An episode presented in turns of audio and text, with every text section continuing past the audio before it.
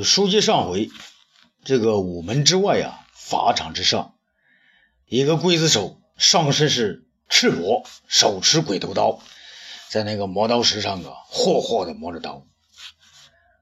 卫青的面部和胸部呢，血肉模糊，被绑在一根大柱子上。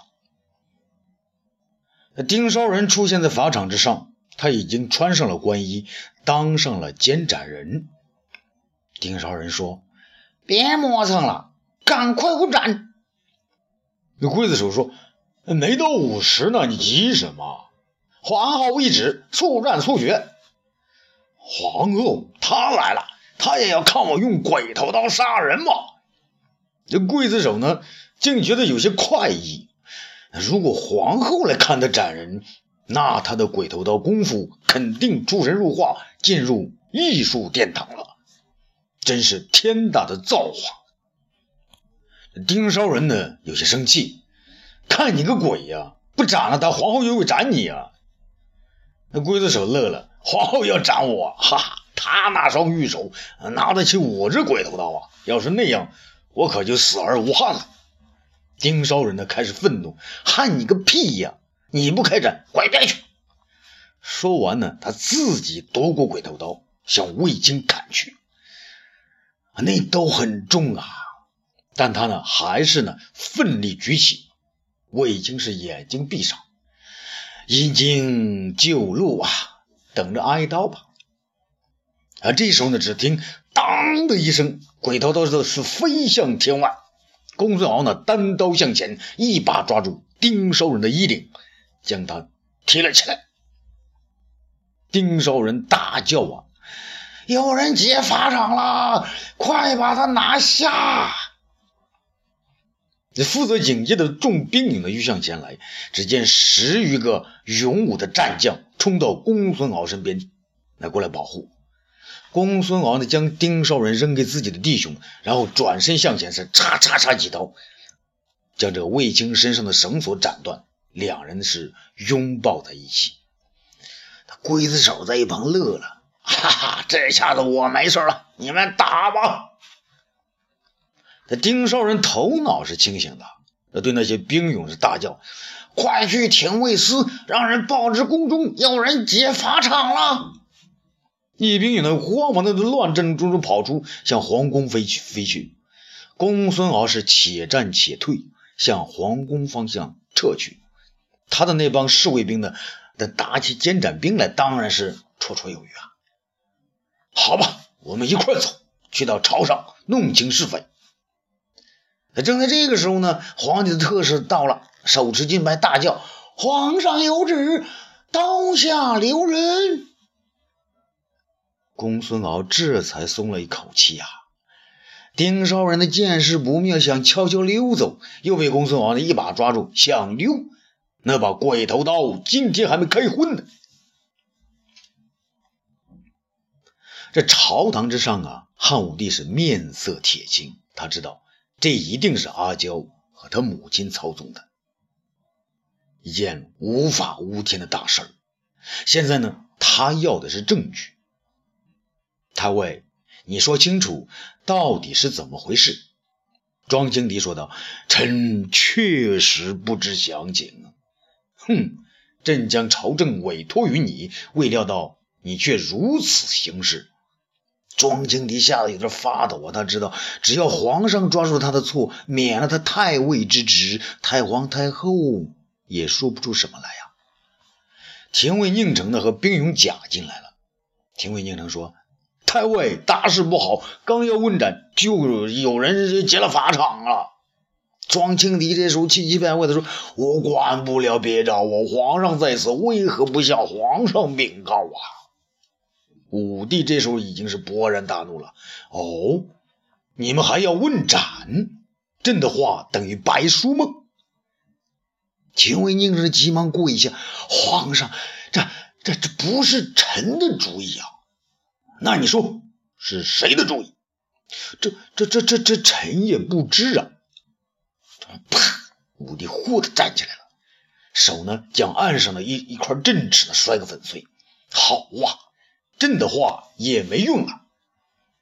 许昌的忙上前劝解，而陛下息怒，想来是陛下的圣旨还未传到。没有传到，那也没到午时三刻，谁敢提前问斩呢？那庄青敌这个咕哝着说：“老臣也是不知，有些事情不好在此直言呐。”武帝怒怒目而视：“不好再次直言，难道要避开我做事情不？”庄青敌无奈了。这时候，连忙呢拉出最后一块大旗啊！陛下息怒，老臣也是按太皇太后的旨意行事。这武帝心中一惊：“你竟敢将太皇太后搬到朝堂上来，分明是窦太主和阿优的事，你非要抬出太皇太后来？好，我让你玩玩！哼，你还敢冒用太皇太后的旨意？我太皇太后至人至此，怎么会派人偷我御马，滥杀无辜呢？”庄青帝连忙的伏地磕头啊！皇上，老臣不是。他想说：“老臣不是这个意思。”可一口气没喘过来，竟然昏了过去。许昌呢，连忙示意这个兵勇呢，将他救起，拖到宣室。武帝觉得是甚为痛快，他又问宁城：“是谁劫的法场？”东方朔又冒了出来：“启禀皇上，是臣干的事儿。”啊，你又来了？难道你会分身术？臣不能分身，臣怕有人抢杀。这个卫青兄弟特让公孙敖呢带人看护，一旦有人想违抗圣旨，先行施斩。东方朔就让公孙敖行皇上旨意劫了法场。武帝说：“劫得好，快召公孙敖上殿。”公孙敖呢带着卫青上殿，汉武帝见卫青的惨状，更是更加愤怒。你们不说，朕也明白了。好啊，那管事管到朕的头上来了。还要拿无辜的性命来撒气，那么好，传朕旨意。这众大臣是全部跪下。啊，是。武帝这时候呢也不生气了，他呢未能找到借口除掉太皇太后的一个耳目呢是暗自高兴。于是呢，他认真的斟酌每一个字，不紧不慢的说：“庄青敌参与皇宫内事。”杀戮无辜，又将此不义之举误为太皇太后所为，如此欺君罔上，本当严加治罪。念他三世老臣，朕待太皇太后行仁慈之举，先免其一死，除去太尉之职，回家待罪，听候太皇太后定裁。许昌呢，连忙带这个庄青敌跪下，臣代庄青敌谢主隆恩。许昌这时候心中呢，也有点暗自高兴，这回朝中就我一个人说了算了。可是他心头又一紧呢，我可要小心行事，这小皇上可不是好惹的呀。武帝又说：“命卫青、公孙敖为建章宫都尉。”与东方朔共同伴驾。啊，东方朔同伏伏地而谢，臣等谢皇上大恩。廷尉宁城手操生杀大权，而不知为朕把关，险些误杀忠良。此等误用之人，已逐出朝廷，永不再用。宁城知道自己是代人受过呀，但能保住性命就算不错了。他是连忙跪下谢恩。武帝看了一下被捆在一旁的丁梢人，愤怒地说：“这是哪里来的乱臣贼子？拉下去砍了！”丁绍人知道生存无望，但也不愿意当个屈死鬼呀。他是一边被推走呢，还是一边嚷嚷的：“皇上冤枉啊！是陈皇后和窦太主让我干的，冤枉啊！”武帝听了这话。面上呢又转而变青了。好啊，你阿娇母女呢也太过分了。既然朝堂之上人人都知道这事儿了，我就来一个一不做二不休，让你们自食恶果。